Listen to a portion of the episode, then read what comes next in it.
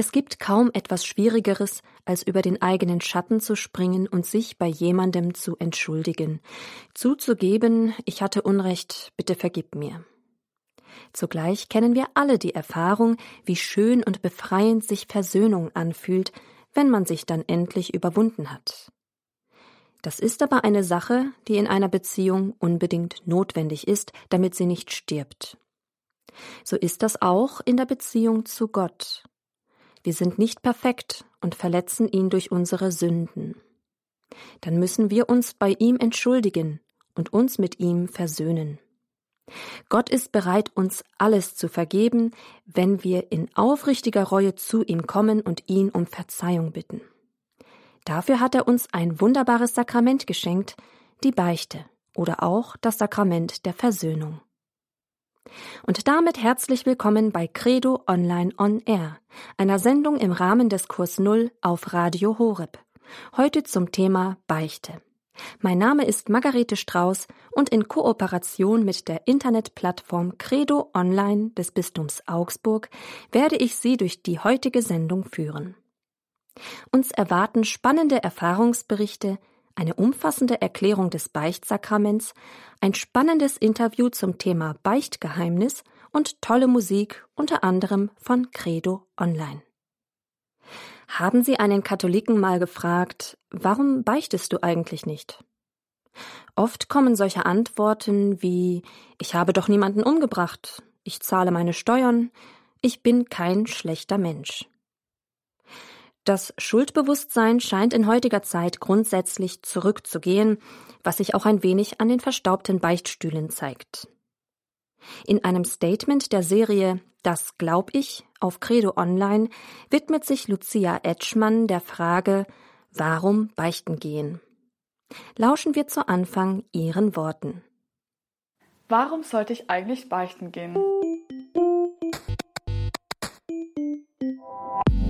Ich habe niemanden umgebracht, ich habe meine Kirchensteuer gezahlt, ich war in der Kirche und im Gottesdienst und ich habe auch mal zu Hause gebetet. Viele Menschen sagen ja immer, ich will nicht zum Beichten gehen, weil warum sollte ich meine Sünden einem anderen Menschen erzählen, vor allem einem Priester?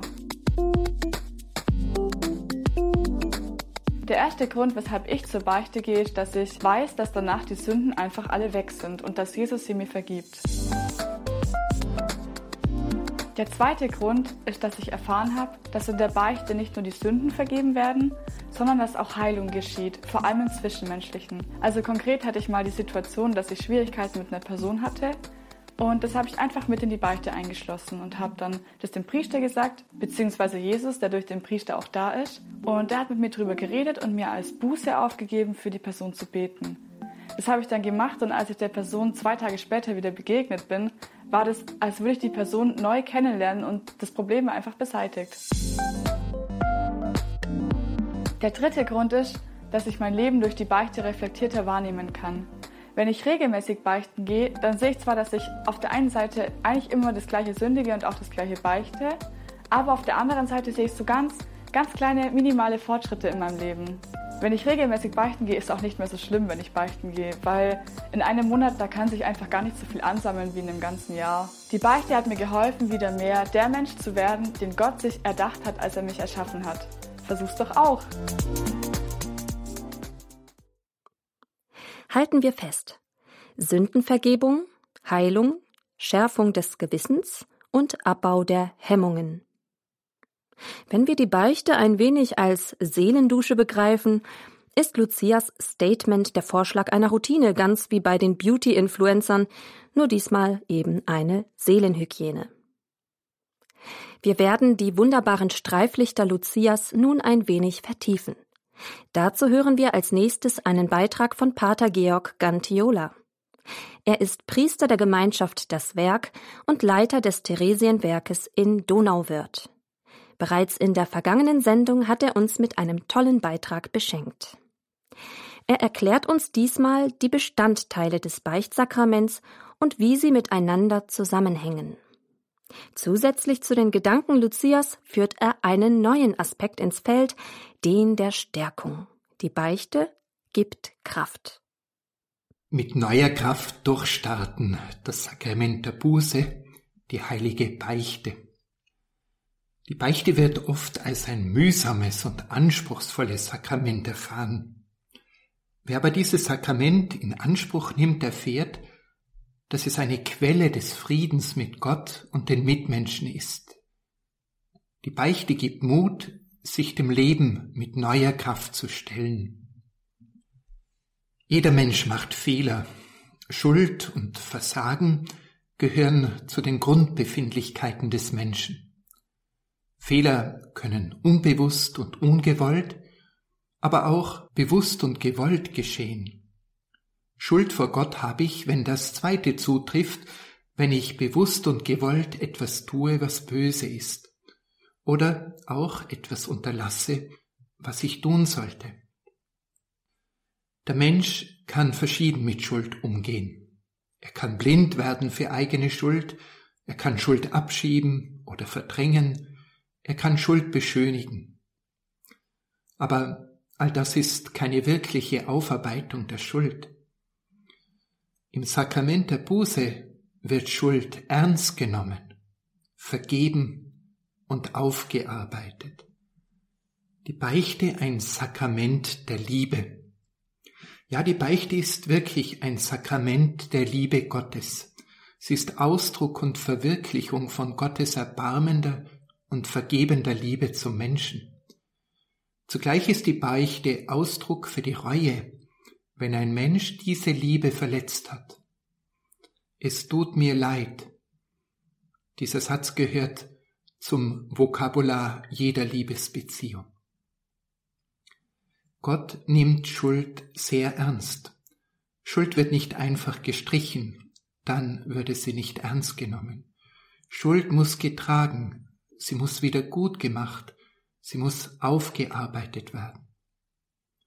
Das aber tut Gott selbst in seinem Sohn. Hinter der Liebe des Vaters zum schuldig gewordenen Menschen steht das Kreuz Christi.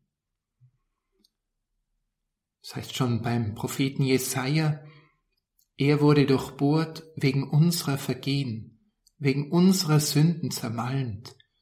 Zu unserem Heil lag die Strafe auf ihm, durch seine Wunden sind wir geheilt. Bei der Beichte bekenne ich meine Schuld im Angesicht des Kreuzes, im Wissen, dass Jesus meine Schuld wieder gut gemacht hat durch sein Leiden aus Liebe. Die Fülle der Liebe, die im Herzen Jesu brennt, ergänzt und ersetzt, was mir selber an Liebe fehlt oder bei einer konkreten Tat an Liebe gefehlt hat. Die Beichte ist das Sakrament der Gotteskindschaft. Als Christ, als Kind Gottes, sündige ich nicht wie andere Menschen. Ich habe größere Verantwortung, weil ich durch die Taufe Gottes geliebtes Kind geworden bin. Und mein Taufversprechen war oder ist, dem Bösen zu widersagen. Darum wiegt die Schuld eines getauften Christen schwerer als die eines ungetauften Menschen. Sie ist Schuld eines Kindes gegenüber dem Vater. Seit der Taufe stehe ich ja in einem tiefen Verhältnis zu Gott, das die Kirche Gnade nennt. Darum erneuert die Beichte diese Gotteskindschaft des Menschen. Das Ziel der Beichte ist nicht bloß ein äußerer Freispruch von der Schuld, sondern eine neue Annahme als Kind, ein neues eingesetzt werden in die Würde eines Kindes Gottes. Der Mensch in der Beichte wird er ernst genommen in seinem Verhalten. Auch wenn im Bußsakrament Gott der eigentlich Handelnde ist und alles letztlich von ihm ausgeht, wird doch auch der Mensch als freie und für die Schuld verantwortliche Person ernst genommen. Der Mensch übernimmt Verantwortung für sich selbst, für sein Denken, Reden, Handeln und die Unterlassungen des Guten. Die Selbstbeteiligung an der Vergebung der Schuld besteht bei der Beichte in einem Dreierschritt. In der Reue, im Bekenntnis und in der Wiedergutmachung. Diese drei Dinge sind die Grundelemente der Beichte. Erstens die Reue. Die Reue ist das Herzstück der Beichte. Es ist die entschiedene Missbilligung meiner Schuld. Ich verlasse mein Verhalten und stelle mich auf die Seite Gottes. Zweitens das Bekenntnis. Dem Bekenntnis vor dem Priester geht die Gewissenserforschung voraus. Was habe ich falsch gemacht? Wo ist meine Schuld? Wo sind meine Fehler? Das Bekenntnis vor dem Priester ist dann einfach, schlicht, klar. Ein Gespräch über Probleme und Sorgen sollte möglichst vom Bekenntnis der Sünden getrennt und außerhalb der Beichte geführt werden, damit klar wird, Beichte ist Bekenntnis der Sünden. Und drittens die Wiedergutmachung. Die Reue über die Sünden führt zum Vorsatz, nicht mehr zu sündigen. Das bedeutet, dass ich mich gründlich von dem trennen will, was in meinem Leben gegen Gott steht. Hier bedarf es einer ganz großen Entschiedenheit. Konkrete Bußwerke zeugen von meiner Aufrichtigkeit. Eines davon wird mir vom Beichtvater aufgegeben. Meist ein kurzes Gebet oder eine gute Tat. Aber eigentlich sollte diese Buße, die der Priester aufgibt, nur ein Startschuss sein für den neuen Weg nach der Beichte. Die Rolle des Priesters. Jesus hat den Aposteln nach der Auferstehung die Vollmacht gegeben, Schuld zu vergeben. Die Kirche glaubt, dass diese Vollmacht durch das Sakrament der Weihe den Nachfolgern der Apostel, den Bischöfen und ihren Helfern, den Priestern, weitergegeben wird. Der Priester repräsentiert in der Beichte den Vater, darum nennen wir ihn Beichtvater, und er spricht an Christi statt die Worte der Lossprechung. Der Priester ist in der Beichte aber nicht nur der Vertreter Gottes, sondern auch der Vertreter der Kirche. Jede Schuld hat ja auch eine soziale Dimension. Doch meine Schuld schade ich der Kirche meinen Brüdern und Schwestern. Das Sündenbekenntnis ist darum immer auch ein Bekenntnis vor der Kirche. Und die Lossprechung ist immer auch eine Versöhnung mit der Kirche. Danke, Pater Gantiola, für die wichtigen Gedanken. Wie schön, dass wir das Schuldbekenntnis als etwas Befreiendes auffassen dürfen. Was mich besonders beeindruckt, ist die wichtige Bemerkung, dass wir mit unseren Sünden nicht nur Gott, sondern auch der Kirche schaden und deshalb die Vergebung auch eine Vergebung der Kirche ist, nicht nur Gottes. Und im Schuldbekenntnis beten wir ja auch, ich bekenne Gott, dem Allmächtigen, und allen Brüdern und Schwestern, dass ich Gutes unterlassen und Böses getan habe. Nachdem wir Grundsätzliches zum Thema Beichte angehört haben, widmen wir uns im Folgenden den verschiedenen Perspektiven, der Sicht des Beichtvaters und der Sicht des Beichtenden. Gleich geht es weiter mit spannenden Erfahrungsberichten. Bleiben Sie gerne dran.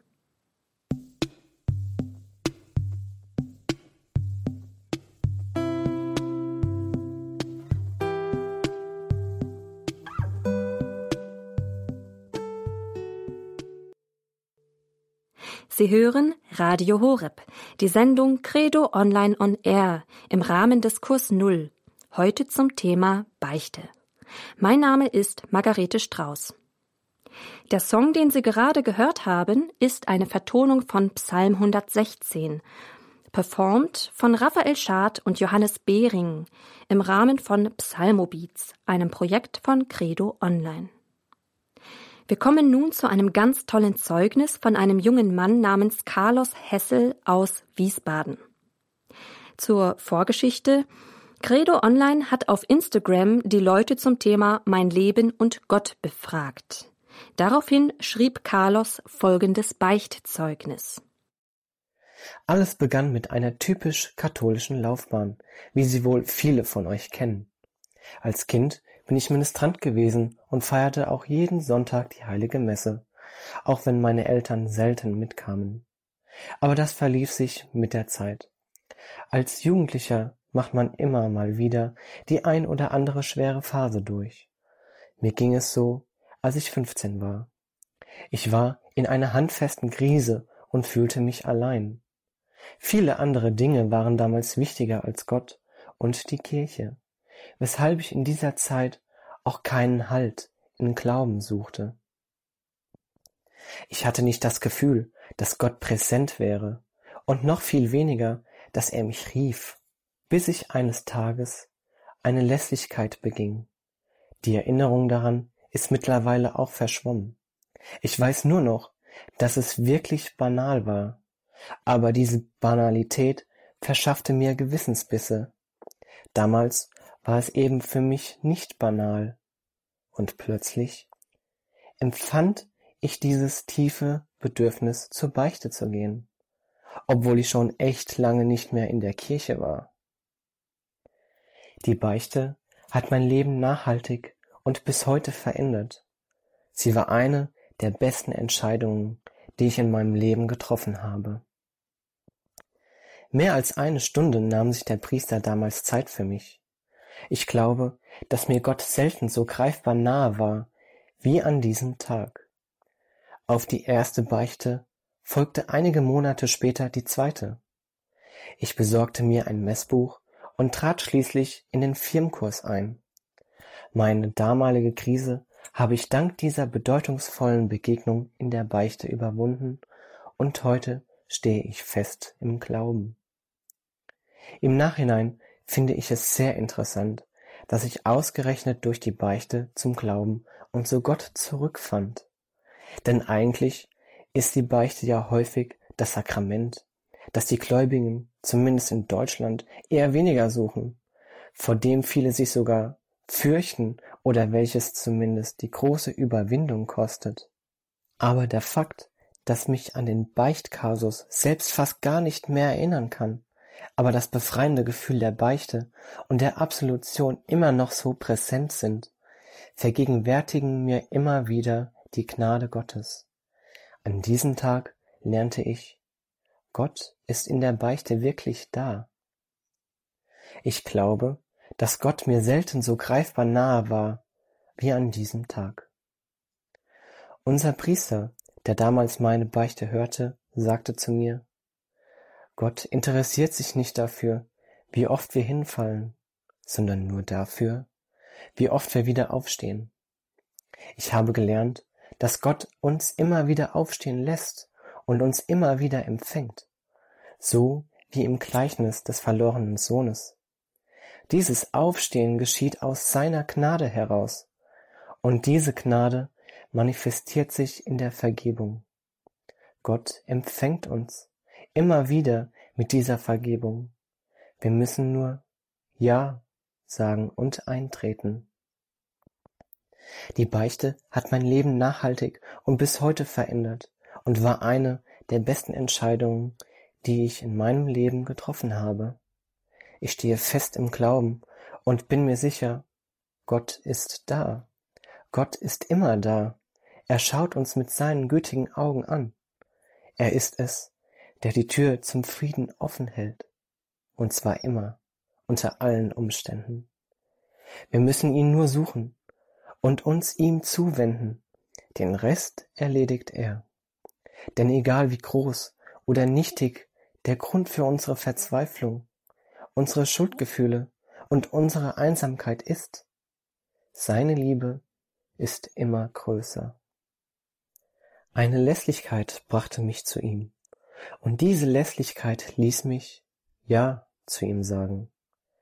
Denn ich bin gewiss, weder Tod noch Leben, weder Engel noch Mächte, weder Gegenwärtiges noch Zukünftiges, noch Gewalten, weder Höhe oder Tiefe, noch irgendeine andere Kreatur können uns scheiden von der Liebe Gottes, die in Christus Jesus ist, unserem Herrn. Römer 8, 38 bis 39. Gelobt sei Jesus Christus. Sehr, sehr beeindruckend, was Carlos uns erzählt hat. Mir geht besonders der Satz nahe, den sein Beichtvater zu ihm gesagt hat. Gott interessiert sich nicht dafür, wie oft wir hinfallen, sondern nur dafür, wie oft wir wieder aufstehen. Das ist so wichtig. Das haben uns ja auch die Heiligen auf besonders tapfere Weise vorgelebt, dass sie Sünder waren, die immer und immer wieder aufgestanden sind, so sehr an sich gearbeitet haben, dass sie immer seltener hinfielen und umso schneller wieder auf den Beinen waren. Mögen viele Katholiken von diesem Zeugnis ermutigt werden und die Versöhnung Gottes im Beichtstuhl in Anspruch nehmen. Vielleicht ist genau dies die Lösung zu ihren Problemen. Am Ende zitiert Carlos den Römerbrief. Nichts kann uns scheiden von der Liebe Christi. Und besonders greifbar wird seine Liebe im Beichtstuhl.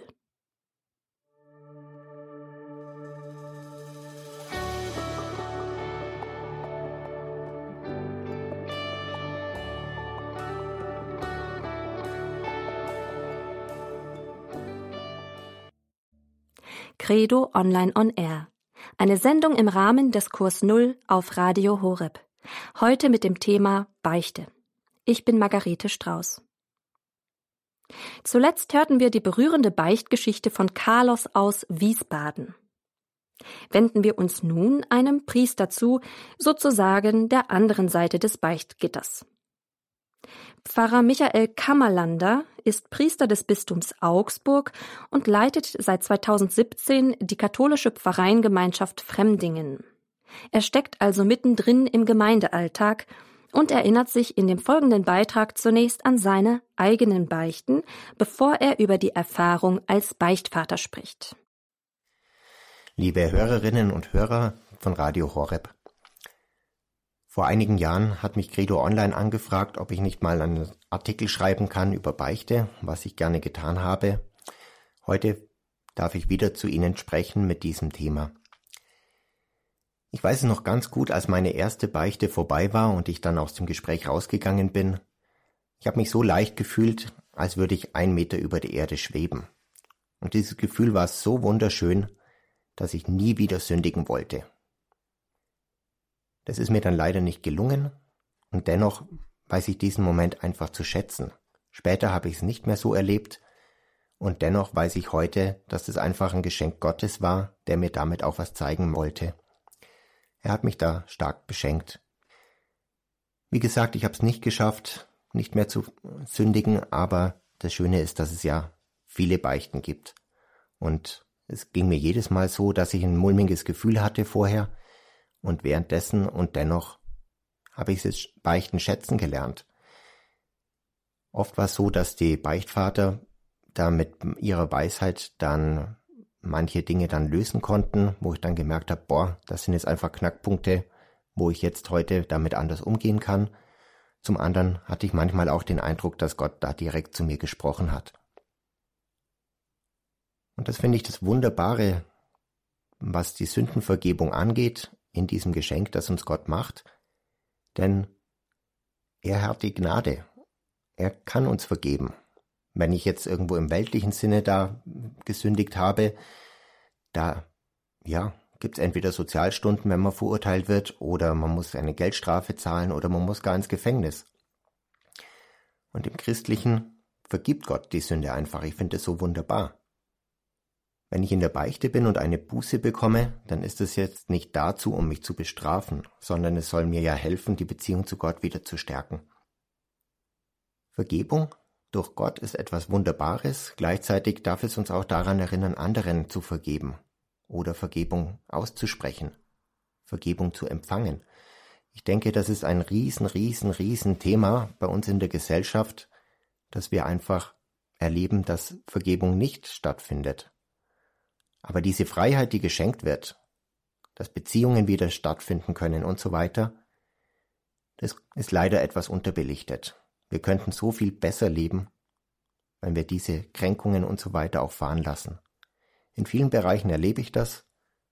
Manchmal erlebe ich es einfach, dass es da schwierige Dimensionen annimmt, weil eben Vergebung fehlt. Das eine ist das Zwischenmenschliche, aber eben auch auf der geistlichen Ebene. Da macht Gott frei und das erlebe ich immer wieder und ich bin so dankbar dafür. Nicht, dass Vergebung billig wäre, sie ist ja umsonst, aber Jesus hat dafür den Preis bezahlt und wir dürfen davon profitieren. Nun bin ich Priester geworden und darf des Öfteren auch Beichte hören. Und da bereite ich mich immer sehr stark vor. Ich denke mir immer den Satz, den Jesus sagt, im Himmel ist mehr Freude über einen Sünder, der umkehrt, als über 99 Gerechte. Ich stelle mir das immer so vor wie der Torjubel bei einem entscheidenden Spiel, wenn das Siegtor geschossen wurde. Da ist einfach riesengroße Freude und das kennen Sie wahrscheinlich aus dem Fernsehen oder aus eigener Erfahrung. Denn Jesus sagt uns ja auch, wem ihr die Sünden vergebt, dem sind sie vergeben. Nun haben wir als Priester da eine sakramentale Vollmacht und das ist so wunderbar, dass das passiert. Wenn dann jemand zu mir beichten kommt und ich die Lossprechung geben darf, dann ist es egal, ob das jetzt eine kleine Sache war, wie wenn jemand seine Eltern angelogen hat, oder eine große Sache wie ein Millionenbetrug. Wenn Gott vergeben hat, dann ist das vergeben, ein für allemal. Natürlich werde ich da auch in gewisser Weise angefragt als Beichtvater in verschiedenen Situationen und die Erwartungen sind auch da, ganz unterschiedlich. Die einen sehen in mir den Freund, der einfach auch da sein will und zuhört, die anderen sehen in mir auch einen strengen Vater oder aber einen gütigen Großvater. Ich werde angefragt als Theologe, zum einen eben in Sachfragen, aber eben auch als geistlicher Begleiter, als Experte in geistlichen Themen. In gewisser Weise bin ich da aber auch etwas wie ein Arzt. Ab und zu muss ich dann eine Diagnose stellen, die andere vielleicht gar nicht so auf dem Schirm haben und dann die entsprechende Medizin geben. Oder als Prophet, der manche Dinge aufdeckt und da in die richtige Richtung lenken will.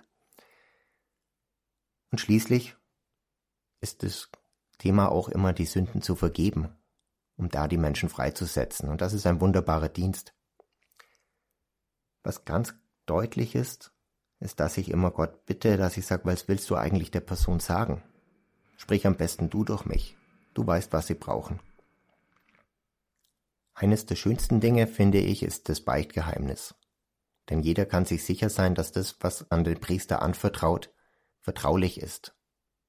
Selbst wenn der Priester mit dem Tod bedroht wird, wie Johannes Nepomuk, dann gilt das Beichtgeheimnis. Das darf niemand antasten. Ist es persönlich belastend, so viele Dinge zu hören, die manchmal auch schlimm sind? Nein, ist es nicht, denn ich weiß ja, dass Gott es vergeben hat und damit ist es passé. Die Schuld existiert nicht mehr. Und warum soll ich mir dann noch den Kopf zerbrechen? Nein. Ich gebe es einfach zurück an Gott und der macht dann das Richtige damit. Auch meine ganzen Emotionen und so weiter kann ich Gott zurückgeben und er macht es gut. Und dann spielt es für mich auch gar keine Rolle. Das wird alles ganz, ganz schnell vergessen. Und das Besondere ist einfach geistliches Geschehen. Manchmal habe ich den Eindruck, da habe jetzt nicht ich gesprochen, sondern es war tatsächlich Gott, der hier an der Person gewirkt hat, ohne dass ich jetzt selber viel dazu konnte. Was er dann zusätzlich noch schenkt, ob eine Befreiung, ein Frieden, eine Freude, das ist natürlich ihm überlassen. Wenn ich einen Zuspruch geben soll, dann gelingt es manchmal gut, manchmal hervorragend, manchmal aber auch nicht. Und da muss ich einfach auch die menschliche Demut haben und die Größe haben, zu sagen, Gott, du mach du's Beste draus. Wenn jemand zu mir kommt und da sein Herz öffnet, dann finde ich, finde ich, ist es immer ein besonderer Moment. Da wird mir viel Vertrauen entgegengebracht. Manche sprechen mir dann auch direkt Jesus an in der Beichte, finde ich auch schön, weil man dann eben auch Christus verkörpert im sakramentalen Bereich. Es bestärkt einen, es ist auch schön, da in die Seelen hineingucken zu dürfen, weil es einfach eine Nähe bringt, ein Vertrauen, aber auch eine Zuneigung zu denen, die da kommen. Einfach so, wie Jesus mit den Leuten umgegangen ist. So werde auch ich dann angefragt. Es ist nicht belastend, sondern tatsächlich bestärkend. Es hat mal jemand gesagt, wenn du einem Priester etwas Gutes tun willst, dann geh bei ihm beichten. Und da ist was dran. Wie sehr wünschen wir allen Menschen, dass sie dieselbe Erfahrung machen wie Pfarrer Kammerlander, dass Gott direkt in ihr Leben spricht. Das kann uns doch nur mit Freude und Erleichterung erfüllen. Pfarrer Kammerlander schneidet in seinem Beitrag auch ein anderes sehr, sehr wichtiges Thema an, dem wir uns im letzten Beitrag ein wenig genauer anschauen werden, das Beichtgeheimnis. Das wird momentan ja richtig angegriffen. Dazu gleich mehr. Aber zunächst hören wir eine tolle Vertonung von Psalm 92 mit Ben Kelber, Martin Köhler-Schmidt und Susanne Trapper im Rahmen von Psalmobeats, einem Projekt von Credo Online.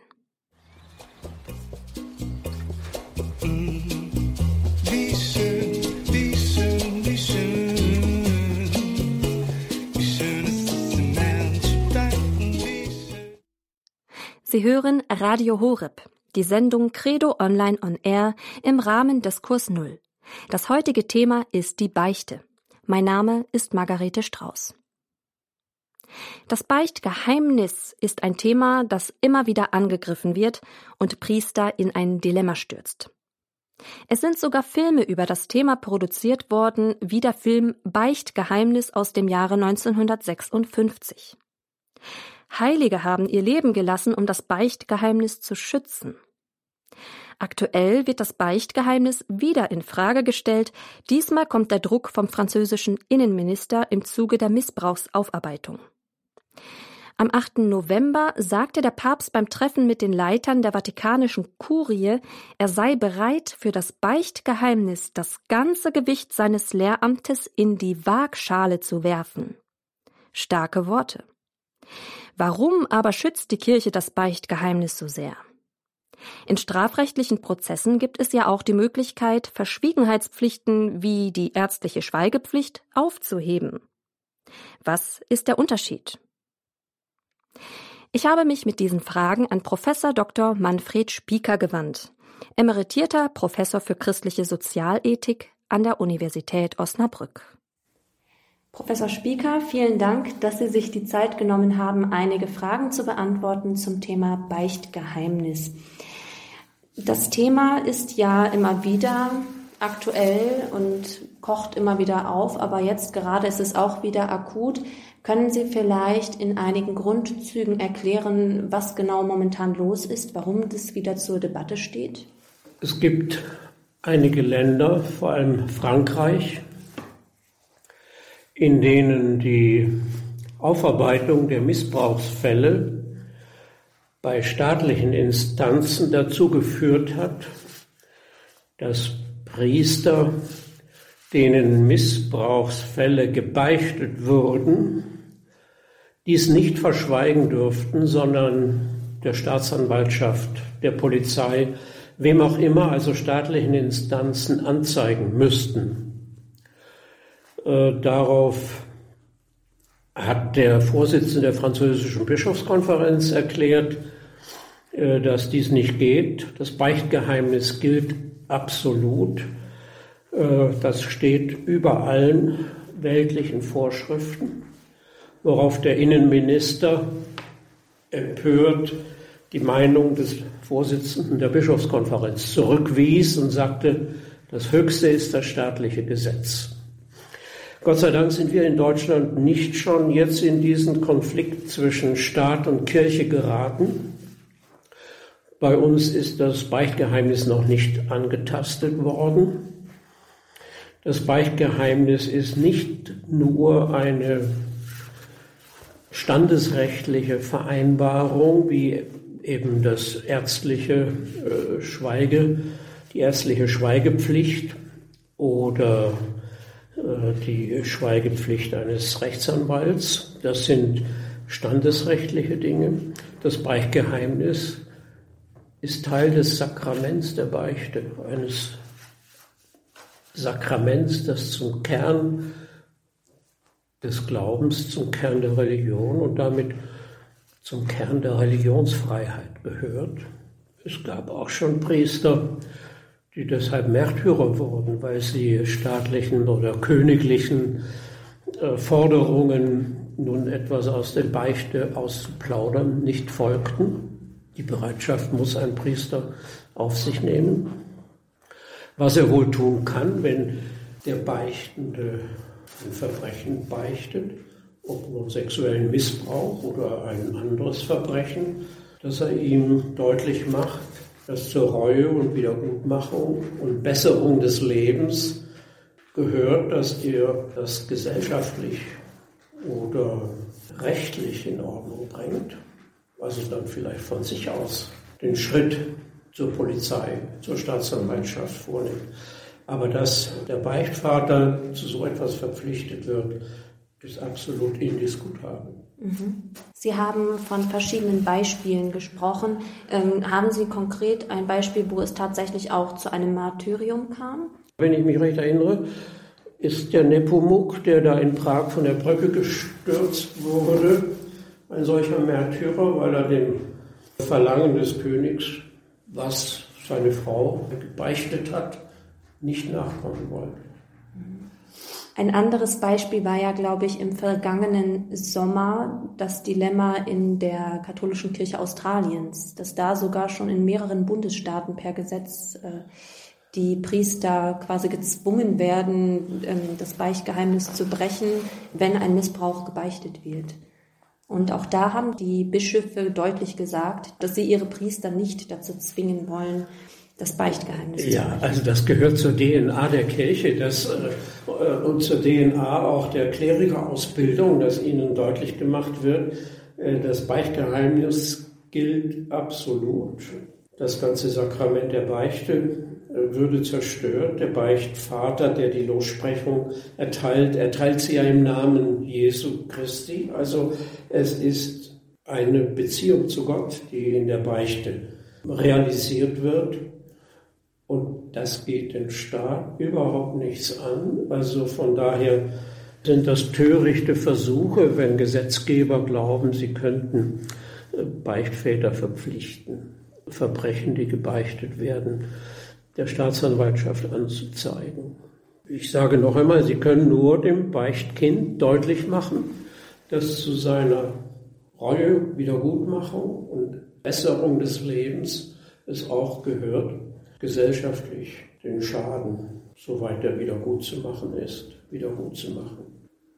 Die Kirche schützt dieses Sakrament und auch das Beichtgeheimnis ja auch sehr streng durch solche kirchenrechtlichen Regelungen, wie dass, wenn man das Beichtgeheimnis bricht, wirklich äh, sich die Exkommunikation zuzieht, sogar ja. für die, die eben außerhalb des Beichtstuhls etwas mitbekommen und es weiter sagen. Welche Pflicht hat der Staat, um so ein Beichtgeheimnis eigentlich zu schützen? Wenn ich mich recht erinnere, gibt es auch in Konkordaten staatlicherseits solche Zusagen, dass sie das Beichtgeheimnis respektieren. Das ist nützlich, wenn ein Staat sowas in einen Staatskirchenvertrag hineinschreibt, damit es auch jeder Staatsanwalt weiß und er es gar nicht da so unsittliche Forderungen stellt, wie es im Fall des französischen Innenministers der Fall ist. Ein guter Impuls für jeden Beichtvater. Zur Wiedergutmachung gehört im Fall einer gebeichteten Straftat auch der Appell, sich zu stellen und den gesellschaftlichen Schaden auf diese Weise, so gut es geht, wieder gut zu machen. Im Anschluss an das Interview fragte ich Professor Spieker, ob er den Film Beichtgeheimnis kenne. Er verneinte dies, aber vielleicht ist es ja für Sie. Zum Schluss noch ein guter Filmtipp. Das war's mit der Sendung Credo Online on Air, einer Sendung im Rahmen des Kurs Null auf Radio Horeb in Kooperation mit Credo Online, einer Internetplattform des Bistums Augsburg. Sie können diese Sendung nachträglich als Podcast anhören. Schauen Sie dazu in die Mediathek unserer Internetseite horeb.org. Teilen Sie diesen Podcast auch gerne mit Ihren Freunden und Bekannten. Mein Name ist Margarete Strauß und ich wünsche Ihnen noch einen schönen Abend, gottesreichen Segen und für Ihre nächste Beichte die barmherzige Liebe des Vaters. Machen Sie es gut.